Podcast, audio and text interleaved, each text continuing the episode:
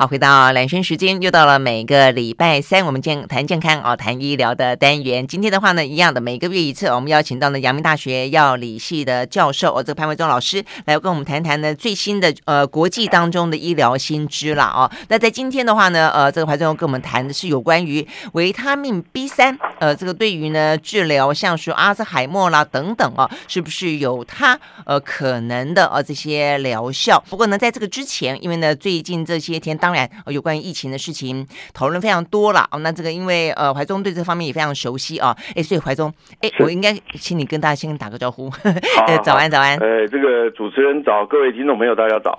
对呀，啊，那所以我就要先请教你，就是因为才在昨天嘛，啊，这个昨天，呃，这个指挥中心就说了，也就宣布了，也就开始了，哦，那就是呢，呃，这个居家隔离改成只要打过三剂的快筛阴的就可以零加七，意思就是说呢，同住家人也不用隔离了。好，那这个其实就整个跟病毒共存来说，我觉得当然是必经的阶段啦。那只是说呢，大家就担心说，那如果说这有点意思，就是你就是自主防疫。了啦，现在所有事情都在滚动中了啊！但最新的话题是，第一个，快筛剂该不该免费由政府提供？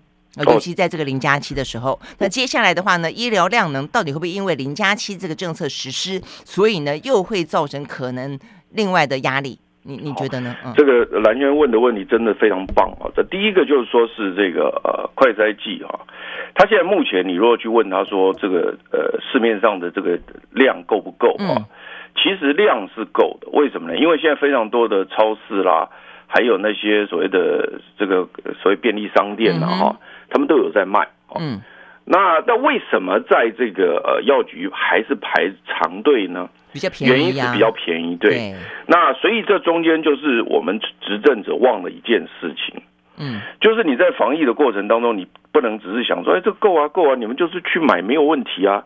重点是在这个疫情当中，两年来我们有很多人没有工作，嗯，那有些人没有工没有去工作就没有钱，嗯，并不是很多人说今天你没有工作，薪水还可以照领，这种人是很少的，嗯啊，所以因此呢，两年来他们已经很痛苦了，嗯，那你想想看哈，那个现在超市的这个快筛剂是一百八，嗯，那我们实名制是一百。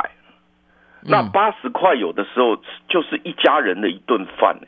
嗯，因为我我在这边，我呃去年端午节的时候，中秋节的时候，我们还发了这个呃这个慰问金给这些呃国中小的这些低收入户的小朋友，因为他们中午的这个营养午餐，因为学校停课就没有了。嗯，那家里就没有饭吃了。嗯，啊，所以所以在这种情况之下，执政者要记得是说，虽然说你。快筛剂在市面上量是够的，可是很多人就是买不起，嗯嗯，买不起。而且同住家人，照理说，一般一家人都是三四个、四五个，一个人确诊，另外三四个人都要每两天筛一次，筛了阴才可以出门的话，他们的量其实会会蛮大的哦，起码要三五盒啊，对不对？是啊，是啊。所以，虽然我我我强调就是说，第一个我就是刚刚解释为什么超市跟药局差八十块，人家都很在乎，是啊，原因就是。嗯八十块可能是一家人的一顿饭。我也觉得。那另外再来就是说，如果说你就算是买一百块的，嗯，也都蛮辛苦。当然，他现在也有讲说，他也有讲说，如果你确诊之后，他们也会提供免费的这个快筛剂，没有错。但是现在这个地方也有塞车的现象。嗯，就是说，就是说，比如说。以依照以前的规定，就是说是我我快筛阳性之后，我还要再去做一个 PCR。对啊，他才会提供啊。但是如果你现在自己零加七，意思就是说你自己筛了阴，你自己就知道了，就不用通报了，他是这个意思嘛？是啊。那所以政府就不会提供啊。对啊，那我如果不通报，我哪来的免费的 快筛剂？对不对？所以所以你也要了解说，很多人他要去通报的原因。并不是在上位所想到的说，啊，你们不用通报就不会有一两量能的问题。你我们尽量让你们方便。可是问题是我不通报，我很多的东西没有啊。还有的很多情况是说，假设我现在是这个情况的话，我要去上班，对不对哈？那有些人是去上班才有钱，没上班没钱，这个是一个前提。那我必须快筛阴我才能去上班呢。对。那所以变成我去上班的前提必须要快筛，所以我不快筛也不行啊。对啊。所以这就我的，所以我的意思就是说呢。其实这时候政府事实上免费提供呢，确实是会花很多钱。但是与其这样子让民众这么痛苦，还不如学国外很多地方，就是说你又需要你去快筛，因为现在也不会有人无聊这边没事这边乱快筛嘛。对，而且我觉得其实政府大量采购，第一个你可以压低价钱嘛，对不对啊？对啊。那杨教杨教授说他可以有很多人愿意捐给他这个五十几块的快筛剂，我们政府也不要，我就觉得也很奇怪。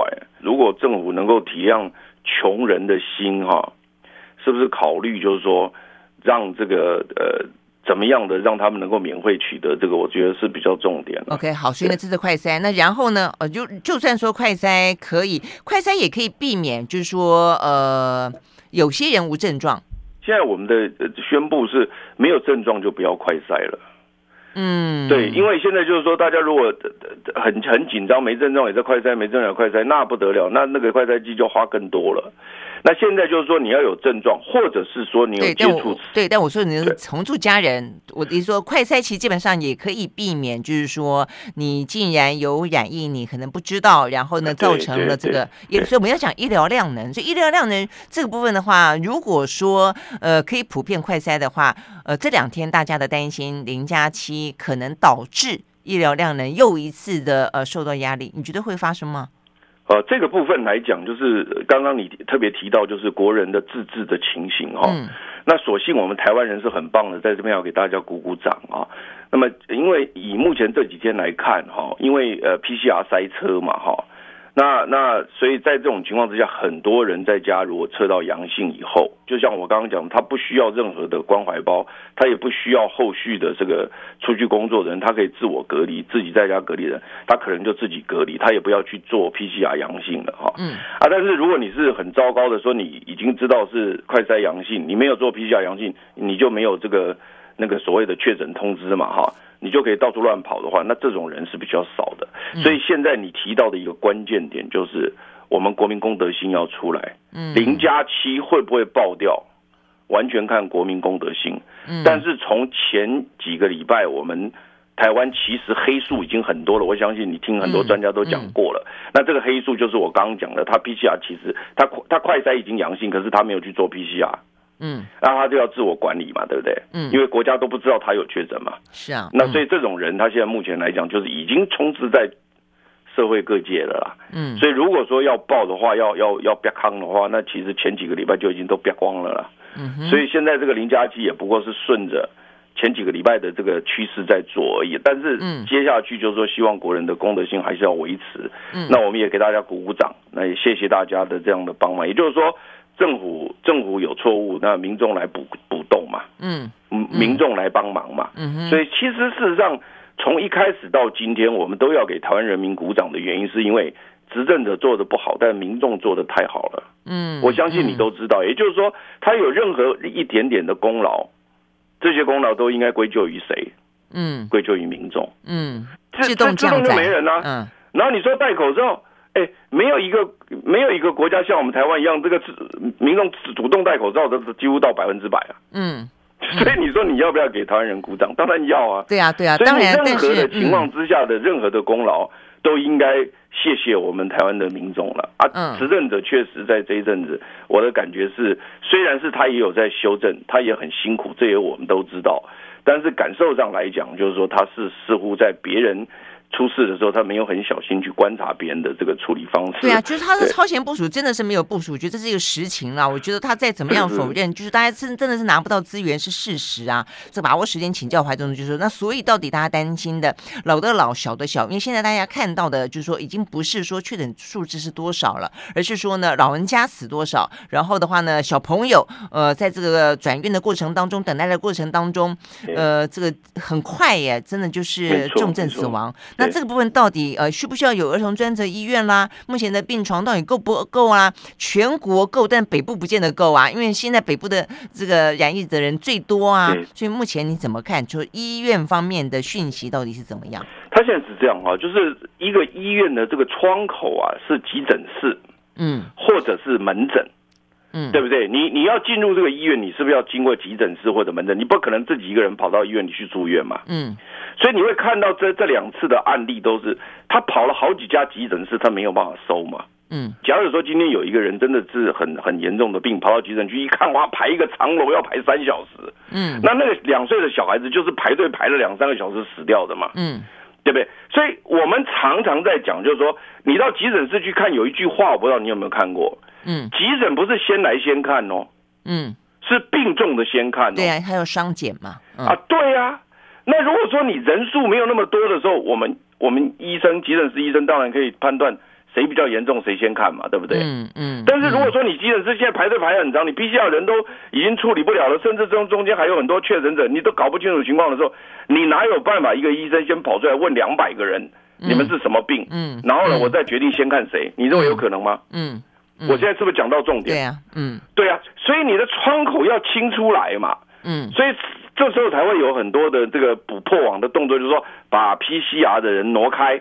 嗯嗯，挪到别的地方去做，不要到大医院来。你不要到我的什么台北荣总，不要到我的什么台湾大学医院，你不要来这边做 PCR 去。比方说中正纪念堂，是不是？对，你拉开，所以你看他他这个补破网就是在补这个嘛。嗯，他要把急诊室清出来嘛。嗯，要要让有病的人过去，让医生能够很快判断说我要先救谁嘛。那现在那些医生根本就没有空问这些事情嘛。所以他第一个是拉开嘛，第二个就比如说不要做 PCR 嘛，有没有？什么哪那个三类的人？只要是快筛阳就什么就确诊嘛，对对对，那批假也别来了嘛，嗯，是不是？那这个也是一个做法了。另外还有那些保险的嘛，嗯，那个保险公司说你没有拿到 PCR 阳性的，我不给付嘛。嗯，那现在问题是卫福部跟那个什么金管金管会也是开始开始跟保险公司谈嘛，嗯，嗯，你们不要这样弄，然后甚至期限延长为两年嘛。所以听起来像是有点像在拆弹一样，有没有？就是一个一个拆，一个一个拆。所以目前这些可能会让医疗量能爆开来的隐性，是不是？目前听你这样说，也就是都拆的差不多了。所以应该接下来如果说台湾再飙到单日新增十万啦、十五万，应该还可以。不是，他现在还有一个东西。刚刚我讲他拆弹拆的都都对，但是这个东西就是我们刚刚谴责他的，就是说，人家别人在出事的时候，你都不去观察，然后现在出事你才一个一个拆。好了，没关系，那现在反正拆到现在也是有有在弥补嘛，对不对？嗯但重点是医疗人力的问题。现在有一个问题是我们急诊室的人力，每一个医院都不可能有很多的人力，even 在平常。它也是因为成本的关系，它维持一个正常的人力。嗯、你不可能说一个急诊室去维持维是维持一队人闲在那边都准备等后续来，不是这样嘛？对不对？在平常他就已经人力就已经其实急诊室就已经很辛苦了，对不对？那你现在人一多的时候，他是不是更辛苦？嗯。然后如果急诊室的医师染疫或者护理师染疫，那这是不是他是又去隔离？嗯。那隔离之后是谁要来补这个破洞？通常我们来讲，就是你急诊室医师如果一个人请假，那其他人 cover 嘛，嗯，好，或者是两个人请假，停止休假嘛，嗯，对不对？那这样大家就已经很累了。可是你这个停止休假，如果是短时间，七天八天你就算了，现在是很久哎，报告轩轩，现在很久呢，嗯，对。那然后呢，这个确诊的人越来越多，所以我觉得人力的部分可能是不是要考虑是怎么样让急诊室的人力能够。能够再充充裕一点，因为像我我前两天讲了，对对对，我前两天讲了，像纽西兰，他们第一个当然就是加薪了，增加你的一些福利，让你愿意，呃，就算再累能够跟一下。那再一个就是征招退退役的哦，这些呢医护人员。对不对？对，急诊室现在的人力不够，是不是？对，请国家考虑，就是说是是不是想办法给这些急诊室的人力一些帮助啦？啊，因为他们也有确诊的人，啊，确诊的人出去就是人力真的是很可怜，他们现在很可怜。OK，对，好，先休息会儿了啊，回来之后呢再来聊。I like 好，回到蓝轩时间，继续和潘伟忠老师啊来聊医疗单元。我们实际上要聊的是阿兹海默跟这个维他命 B 三啦哦。好，那呃，这个 B 三这个相关的讯息，我记得好像这一两年呃有报道过，对不对？怀宗？对的，对的啊。他这个事实上是这样，就是说呢，因为呢，啊，这个阿兹海默症到今天为止哦都没有一个很好的治疗方式了哈，所以因此呢。在美国的 FDA 哈，就是药物食品管理局呢，认为这是阿兹海默症是美国最大啊没有获满足的医疗需求。嗯，也就是说，得到阿兹海默症的人需要一个医疗需求，但是你现在所能提供的东西不能够满足他。嗯，那所以这个部分呢，是他们希望能够呃加强加强那个那个希望大家能够赶快来制造的，所以因此呢，他们也开了个管道，就是美国 FDA 也开了个管道给他们，就是说，你若申请在这个方面的药物的话，嗯、我们会让你快速通过。我记得好像去年底、今年初不是有一个药就是在争议当中通过吗？但通过的时候还被质疑说，其实它并没有那么高的疗效，或者说它有更多的副作用产生。但是就是因为。阿兹海默症人太多了，所以大家很希望等到这个药出来，所以他就稀里糊涂的就过了。你讲的对，嗯，啊，所以呢，就是在二零零三年最后一个阿兹海默症新药核准上市以后，一直到了去年的二零二一年，接近将近二十年的时间，才通过了你讲的那个非常有争议的这个药物哦。那那个药物呢，叫做阿杜。卡马单抗哦，阿杜卡马单抗哦哦，在给在我给你的那个第一页的讲义里面的那个、uh huh. 那个中间那边有一个一啊，就是静脉注射的阿杜卡马单抗，oh, 那个就是二零二一年通过的啊。那么当时他通过的时候呢，FDA 就是开了这个管道，就认为说呢，真的是阿兹海默症的病人真的需要一个药了，他们真的很需要，嗯、因为这是最大未获满足的医疗需求嘛。嗯，那那二十年来都没有药，好不容易有了这个药哦，那他们认为说呢，应该要让他有这个机会呢，来试试看。虽然说呢，在某些方面他们觉得啊，事实上它的疗效还需要再确认，嗯，就是说一半一半了哈。那但是呢，它在那个呃清除那个呃淀粉斑块的效果却是很明显的。嗯，那那你一般来申请这个新药的时候呢？我们 FDA 一直以来都是看你对病人的临床上面是不是真正有疗效，也就是说呢，在认知功能上面有没有表现出来有用哦。嗯，那这一次就是说呢，他那个阿杜卡马单抗，就是说他三期临床测试做完又发现呢，他对病人的认知效果好像做不出统计意义。嗯，那做不出统计，我就虽然有些人好，有些人对啊，做不出统计，他们就基本上以以常理来讲是不会让他通过的。是没错。那那但是呢，他却是药厂提供了一个证据，是说他用正子断层扫描呢，那么扫描到这些病人的脑袋里面的那个淀粉斑块都有减少，而且显著减少。嗯，那这时候就遇到一个问题，就是说，那你那你这个审核药物的 FDA 到底是要看哪一个数据？你是要看说他的这个认知情况有改变，要让他通过，那这个显然是没有意义嘛，哈。那另外一个就是看他，哎，我提到的就是我的类淀粉斑块，淀粉斑块清清走了，嗯。那当然，如果说类淀粉斑块如果清走了，理论上应该是认知上面应该是有帮助啊，嗯。就好像说，就是你你那个血管上面的那个胆固醇斑块有清走啊，嗯。啊，所以就是说，等于说。其实 FDA 的审核人员其实也是给大家一个鼓励的，就是说，因为二十几年来大家花了这么多的钱，各大药厂花了这么多钱，一个一个前仆后继的都被被 FDA 干掉了。嗯，那干到最后呢，这个大家都已经就是兴趣阑珊，都不太想做了。嗯，可是问题是阿兹海默症却又那么需要这个药物，所以 FDA 才认为说好，那没关系，那我有条件让你试试看。对，有点免予同意的感觉。对对，没错。但是他们也有给你多一个选出来，就是说是呢，要进行临床四期的研究。所以临床三期是就是说是由 FDA 批，然后到了四期就上市后临床。嗯，就上市后你还得再做这个疗效的确认。那如果说在一段时间内不行，它还是可以让你下架。对啊，对啊，因为听起来有点像是在现象面后来有有改善，就是哎，这个类淀粉代表有变少，但是在效果面。好像看不太出来，看不太出来。对，那他是不是说？当然也有一种情况是数据不够大，因为因为你要晓得哈，嗯、就是说，当呃我们在平均值，你知道那个平均值跟真实值吧？比如说我有一千个数据平均，嗯、那叫平均值。对，那一万个数据也是平均，十万个数据也是平均。那什么叫真实值呢？真实值就是当样本达到无穷大的时候，那个平均出来值就是真实值。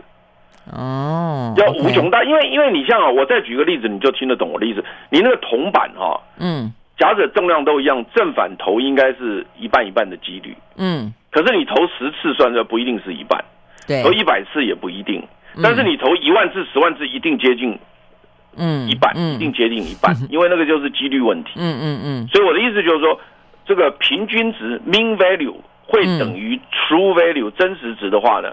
事是当样本趋于无穷大的时候，嗯，它就会越大越好真实是了，嗯，所以因此呢，他现在就是给他一个试期，让他这个样本数在变大，嗯，那变大以后呢，说不定又可以看出效果，嗯，哎，他是这个意思，对，对啊，但就就那我们回过头来讲，就是说呢，那现在的重点是说呢，我们现在要想对于阿兹海默症要有帮助的话呢，他们现在就是非常非常需要大家呢。来努力嘛，哈，那努力的方向有两个，第一个方向就是就是从完全新的药物来找，嗯，新药，哈，那另外一个方式就是老药老药新用，嗯，我们有很多老药新用的案例，比如说像阿司匹林就是一个老药新用，没错，啊，那阿司匹林最早期当然是治疗头痛的药，嗯，但没想到现在不基本上不是来治疗头痛，基本上是防止那个。那个那个所谓的那个呃中风。抗凝血，啊、对啊，嗯、哎对对对，所以因此呢，就是说老药新用的情况很多。那你像这一次新冠肺炎，也有很多的老药拿来想要新用，嗯、对。好，那所以因此呢，这两个方向呢，都是我们目前很积极在进行的。那么有关新药开发的部分，刚刚我也讲得很清楚呢。最后一个核准的是去年的阿杜卡马单抗啊，那在这个吵炸吵闹声中。勉强通过，那给予这个后续观察，呃，这个留校查看的这样的情况啊。那么之前的几个药物呢？之前还有在在 FDA 上面，之前还有五个药物，事实上是在二零零三年以前就核准的了。那其实你也经常听过啊，嗯，像什么爱益新呐，啊，嗯，那什么是利益灵呐？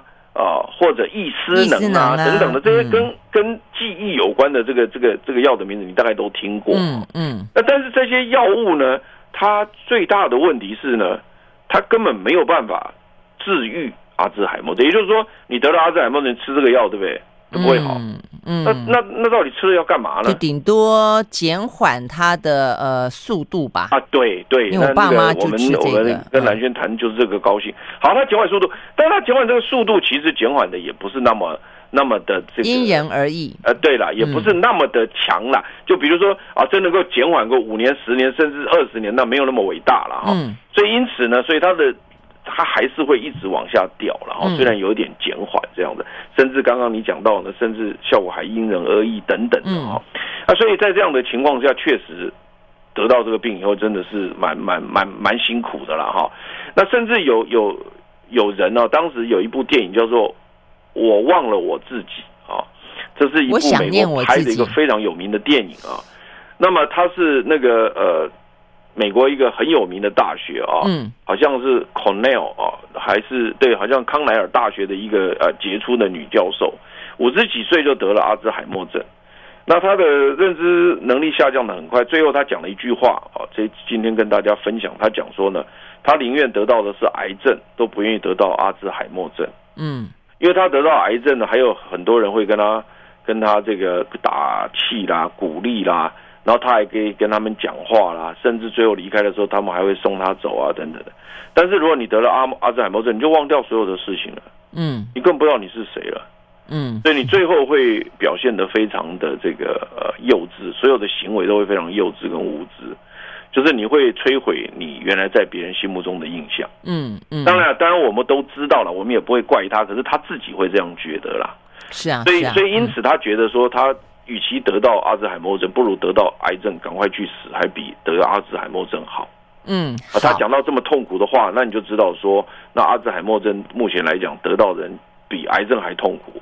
对啊，所以我们要休息再回来哦。就是我觉得阿兹海默最主要，就当你失去自我的时候，就你一辈子人的一辈子都在追求自我的展现。当你呢，呃，拥有一个自我，而这个自我呢，照理来说越真成熟、智慧啊、但是当有一天有一个病，它夺走你的自我，你的表现跟你原来所期待的完全不一样的时候，坦白说，你还没有活着的价值。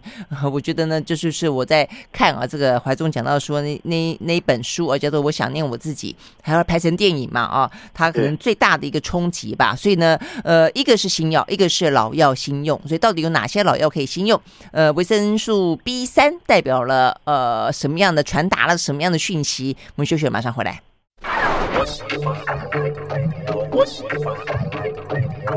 好，回到蓝轩时间，继续和潘怀章老师啊来聊阿兹海默症，以及我们刚刚聊到了，刚才呃怀中特别提到一个是新药吧，哦，那这个新药是去年底那一个，嗯、那现在再来一个就是老药新用，呃，所以嗯，维他命、维生素 B 三讲到的就是在这个老药新新用过程当中发现了它可能的疗效吗？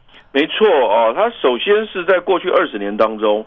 那么有一些流行病学的研究，嗯，那流行病学研究，他们就发现很奇怪，就是说呢，如果说呢，有些老先生、老太太呢，那最有名的那时候是在芝加哥做的研究了啊，而且还是由这个美国 CDC 做的啊。那美国 CDC 在在芝加哥对老年人做的研究里面呢，他就发现说，哎，这些老年人如果平常有补充维他命 B 三啊，嗯，然后还有根据他吃的食物去计算。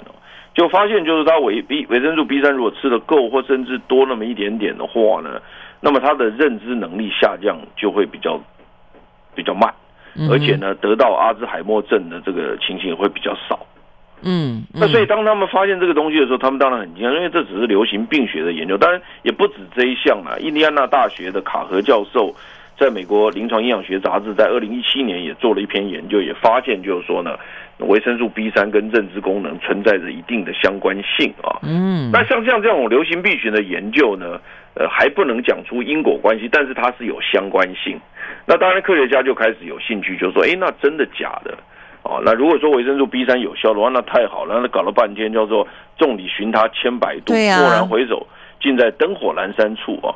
那所以因此呢，呃，在这个呃印第安大学医学院有一位教授呢，就穆蒂尼奥教授呢。那他就觉得说，哎，那我们是不是来研究一下 B 三到底对阿兹海默症有没有帮助？嗯，可是当他把这个想法呢告诉他的大老板的时候呢，他大老板就问他说，那你就因为流行病学这样去做，那开玩笑吧？他说没有，他还有另外一个证据。他就问他说，那是什么证据？他说，你有没有发现一件事情，就是前一阵子我们台湾有个金控老板在发那个橄榄油，然后呢，他说呢，美国呢也有一位医生。叫 Newport 啊，叫 Mary Newport，治疗他先生也在用橄榄油。嗯，然后呢，甚至呢，他用橄榄的时候呢，还要让他的这个先生呢，能够尽量少吃碳水化合物，让酮体上升。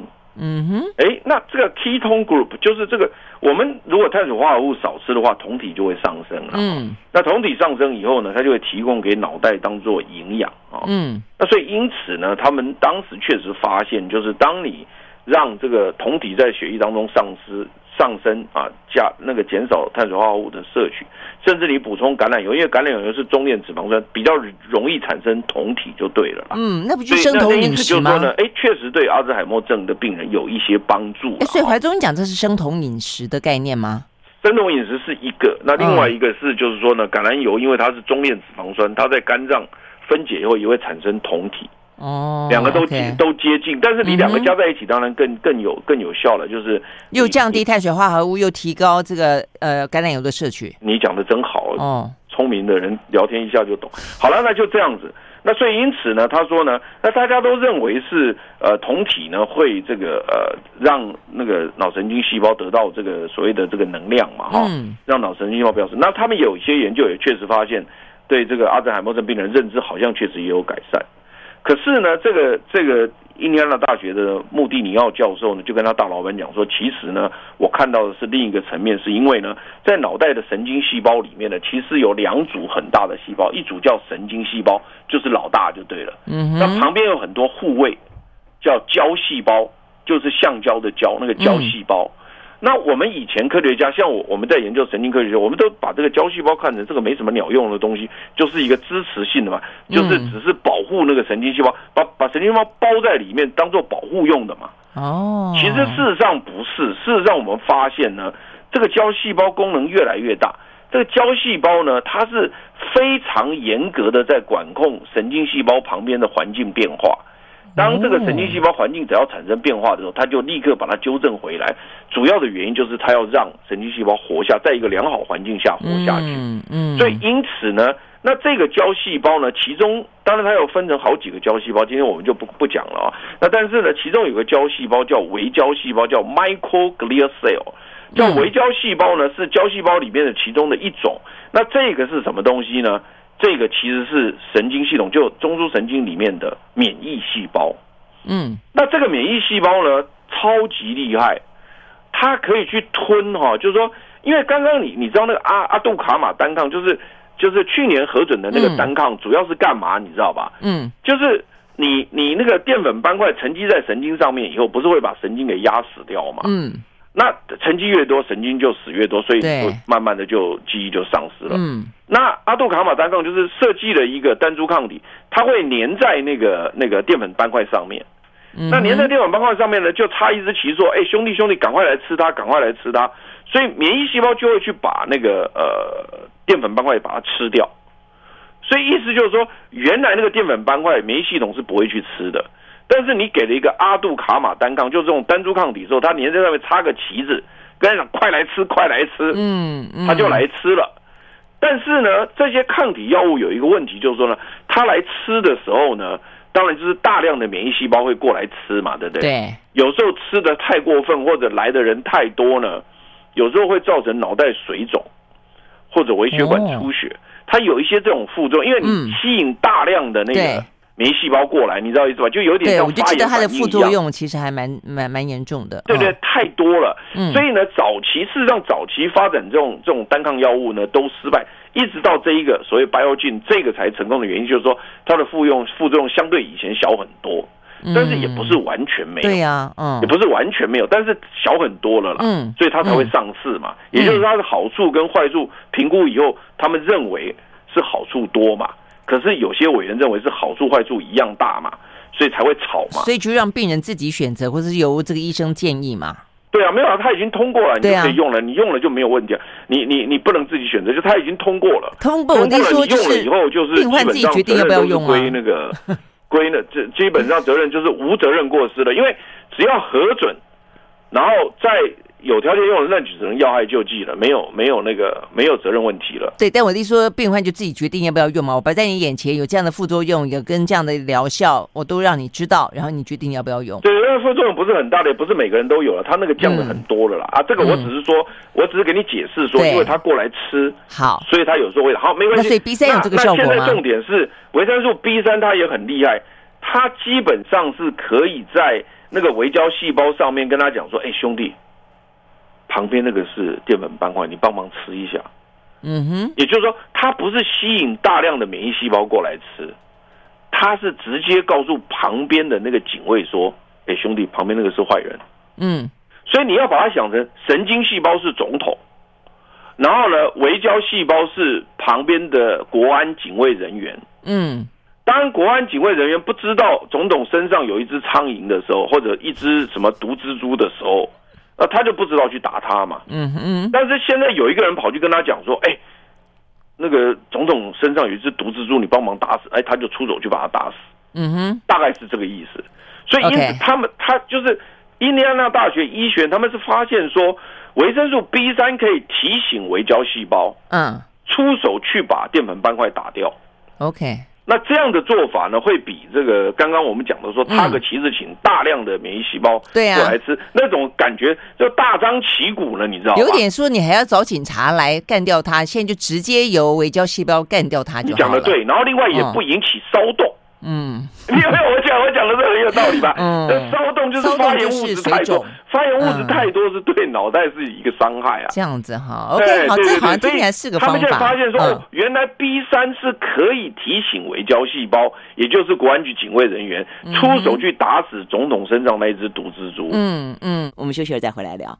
I like 103, I like radio 好，回到兰萱时间，继续和潘月增老师呃来聊呢，到底呢这个呃维生素维他命 B 三对于呢这个阿兹海默哦有什么样子的哎老药新用的疗效？我们刚刚讲到了啊，就是它可以唤醒啊这个微胶细胞，注意到呢总统身上有个毒蜘蛛啊。好，那这个到底是怎么样？它不会过量了哈？我想应该不会啦。我觉得每一次你问的都问到一个非常专业的问题啊，就说呢，今天你维生素 B 三进入脑袋以后。它虽然会提醒这个呃所谓的微胶细胞去吃这个淀粉斑块啊，嗯，但是同样的呢，不晓得它会不会因为我的提醒而放出一些发炎物质，嗯，因为你只要一提醒他，虽然说他看到他他会去吃这个淀粉斑块，但是如果说他要他要是太紧张的话，他也会放出一些发炎物质，因为他也是个免疫细胞嘛，哈、嗯。那他如果放出发炎物质的话呢，可能也是对旁边的这个神经细胞也会有伤害。所以因此呢，现在科学家比较小心，又也就是说，现在目前的科学家都很厉害的，就是说呢，他虽然看到了一个好处。但是他也要把其他坏处先摸清楚，嗯，所以因此呢，到目前为止呢，他们才刚刚送出去临床试验的计划，嗯，因为科学家有问他们说，既然你发现维生素 B 三，而且现在这个 B 三已经是那个 FDA 核准的一个药物，用在降胆固醇上面，哦，所以他们现在用的药是已经核准的药物，所以叫老药，嗯哼，那既然老药来用的话，那速度就快很多，因为所有的什么毒性测试啦，什么都通通都知道了。嗯，了解吧？因为他都已经用了很久了，所以他就已经医学界都要掌握的非常清楚了。嗯，如果他有这个效果的话，那速度就快多了，比一个新药快多了。嗯哼，啊，所以那那那，所以因此呢，早期他他之所以。到今天才送出第一期临床试验的原因，就是说呢，他们很小心的想要了解说，当维生素 B 三就如同刚刚蓝轩问的，唤醒了那个那个微胶细胞去吃淀粉，有没有顺便放出很多的发炎物质？